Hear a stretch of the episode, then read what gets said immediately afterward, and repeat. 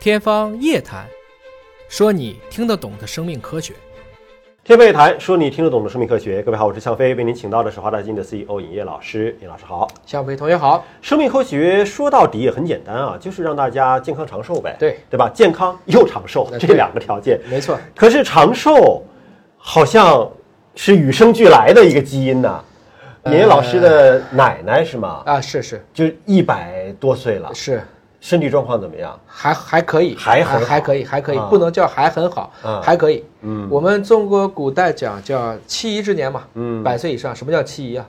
七姨哪靠两个字啊？期待的期，颐和园的颐啊，期待着平和、美丽、快乐 被别人照顾。啊啊，就是说百岁以上的人是要被别人照顾。嗯啊，我们以前也说像耄耋之年、古稀之年，嗯，但我们就说这个古稀吧，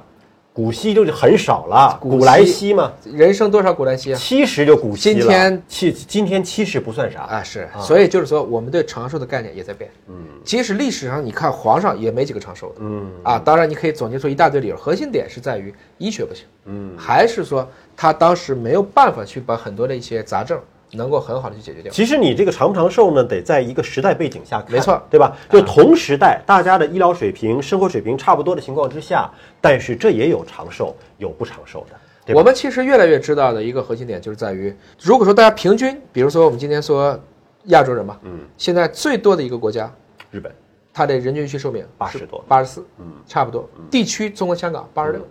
但是那个的说法都是在于这个群体其实都是在香港七百万人，嗯，日本一亿多人，所以这是个大群体在做，也就是大家平均回到这个水平，嗯，这个还是 OK 的，但是你想，如果平均到了八十六岁，嗯，那肯定百岁老人就挺多的了。所以，极端表型嗯是基因决定的。嗯就是你可以说我基因差不多，环境也挺嗯好，我一辈子都努力在今天基因不能改的条件下，嗯我锻炼，我把我自己的寿命活到了我基因设计的极限，嗯，那就可能超过平均水平了。哎，那可能八九十岁吧。嗯当然你说真能蹦到一百多岁，这就像说跑步必须是博尔特，那是遗传决定的，它要起一个非常重要的决定因素。虽然我们不是说所有有的类似于这些长寿基因的人都能活这么大，嗯但反过来看关联，以它可能是一个必要不充分条件。这是意大利博洛尼亚大学的一项研究啊，也是发表在一个《eLife》的期刊上。而这项研究当中呢，他们是对超过百岁的老人，对，就一百零五岁到一百一十岁以上吧，呃，这些老人做了一个全基因组的研究，没错，它是倒着推，你已经活到百岁以上了，我把你的所有的基因信息比对，他是把它当成极端表型，对相当于当阳性，对选了六十八岁的健康人群当背景，嗯。大家都做全基因测序，所以六十八岁算是背景信息，啊算是背景吧嗯信息，健康人群，这样的话我就可以找到到底哪一些位点是在这里被强选择出来的。嗯，就是百岁以上老人到底在基因上会有什么样的特点哎，最后证明了 DNA 修复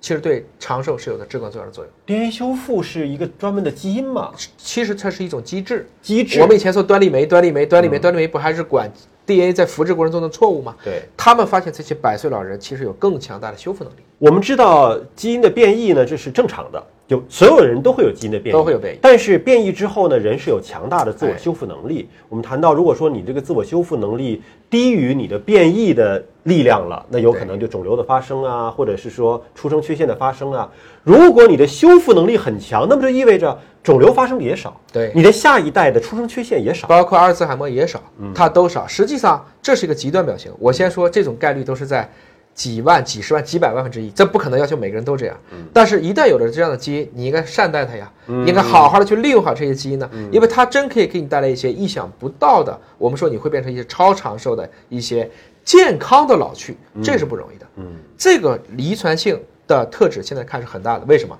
这个文章通过他们的研究，包括之前的研究发现，如果你有一个一百零五岁的老人，嗯，你猜一下，他们的兄弟姐妹也能活到一百零五岁的几率是普通人的多少倍？普通人的多少倍啊？对，两三倍应该有吧？三十五倍。三十五倍啊？，对，也就是说那，就是遗传的因素啊。就是遗传因素在极端表现上是很显著的。我奶奶的几位弟弟，我也叫爷爷，在山东几位男性也都是快接近百岁的寿命了。所以整体来讲的话，你可以看得见，其实极端长寿表型还是有很强的遗传性或我们叫家族聚集性。嗯啊，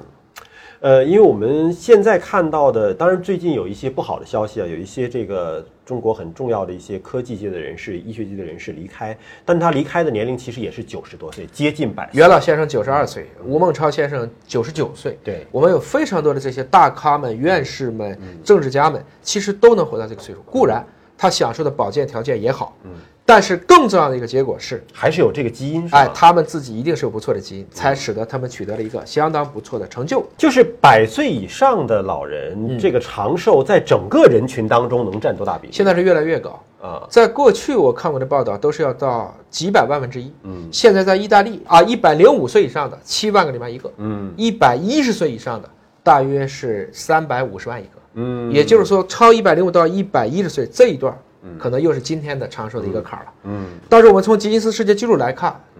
大概一百二十岁是目前已知的生理寿命极真限，就是一百二十岁，真的是能够实现的一个目标。而且很多人都做得到。现在不是一两个人了，因为条件好，医学水平也确实进步了。也就是说，如果我们在基因技术上还能再往前改进，我不敢说能把一百二改到一百五，但是大家整体奔着一百岁去，这个目标看起来是越来越近了。所以以前我们祝一个老人长寿叫祝他长命百岁啊，以后不能这么祝了。至少按王老师的说法，对，至少一百120二，对要不至然少一百，要不然你你这很个多八十岁、九十岁的老人，你祝他长命百岁，这不是一个祝福了，已经。，九十九岁说我祝你长命百岁 你啥意思是吧 所这以就你不对了啊呃，所以以后可能祝福别人的话都要改一改了，啊尤其平均寿命生长了之后。尤其是生命科学的发展，对长寿机制研究的越来越清晰了之后，如果以后还能有干预的手段、干预的机制，就更好。就是说我让 DNA 的修复能力变成很多人都具备的一个能力，甚至是通过后天的医学能够改善这个能力，那不对就都长寿了？对这个文章呢，解释在于，因为现在全基因组测序特别便宜嗯啊，那么在这个点上，我们就发现，他们以前用的一些芯片不用了，我都改全基因组测序了。嗯，这样的话呢，他们测序了八十一个超百岁老人，还测了三十六个刚才说的六十八岁的健呃六十康多岁的健康群体，都做了一个高深度九十倍，我们一般测三十倍就够了，嗯他测到九十倍，就想找到这些关键点的低频突变，嗯来评估这些老人为什么长寿。那最后终于找到了这样的一个结果嘛，对吧？其实它最后的分析结果呢，是要看它的罕见免疫，嗯一定是这些罕见的位点，其实可能会更有相关的意义。嗯后来发现呢，所有显著关联的变异位点，都是在有两个基因的一个较大的，我们叫连锁不平衡的区域。嗯这两段区域是连锁的，就是你走我也跟着你一起，但是不平衡的。嗯有一个位点叫 S 七四五六六八八，这是不是嗯听起来特 别吉利的一个位长点寿的一个哎办法。 它在百岁老人群体当中频率明显高，嗯表明它可能是有益处的，是跟长寿相关的。大家进一步发现，做了一个我们叫定量化的一嗯个叫 QTL，就是定量基因分析，发现这个功能实际上是对线粒体代谢、DNA 损伤的应激，嗯还有细胞氧化还原反应有关。换言之，它们是对你的 DNA 序列高保真，嗯，它在维系着你的遗传物质的稳定。实际上就保持你年轻时候的那个基因的状态，对对吧？不会说是随着年龄的增长、基因突变的积累，最后就跟你年轻时候其实是不一样了，是这对样吧？子哎啊，所以呢，这些结果都分析出来了以后呢，大家就明白，原来基因确实给你了很多天赋。嗯，我们是不是能发现这些有用的天赋，而不是说做一些很无厘头的，比如说打高尔夫球基因，这就是扯的事情了。但是你家里如果真有一个百岁的老人，长寿基因是哎，一个我真的建议你可能要坚信自己有，就像我现在说，我基因好，因为我奶奶好，所以我爹好，所以我好。嗯，它会给你很多正能量啊，这种正能量会激发你去把你自己人体设计的基因利用得更好。哎，如果家里有百岁以上的这个长寿老人，也可以来考虑考虑，是不是加戏做一个全基因组的检测，现在对吧嗯价格很便宜啊，所以就越来越适合做这件事情了。现在基本上在中国的这个测序价钱，今年是人类基因组计划完成二十一周年，我们已经从一个样本的三十八亿美金降到了今天三千八百人民币啊。所以有一天大家都拥有自己的基因序列，这是一个大概率的事情。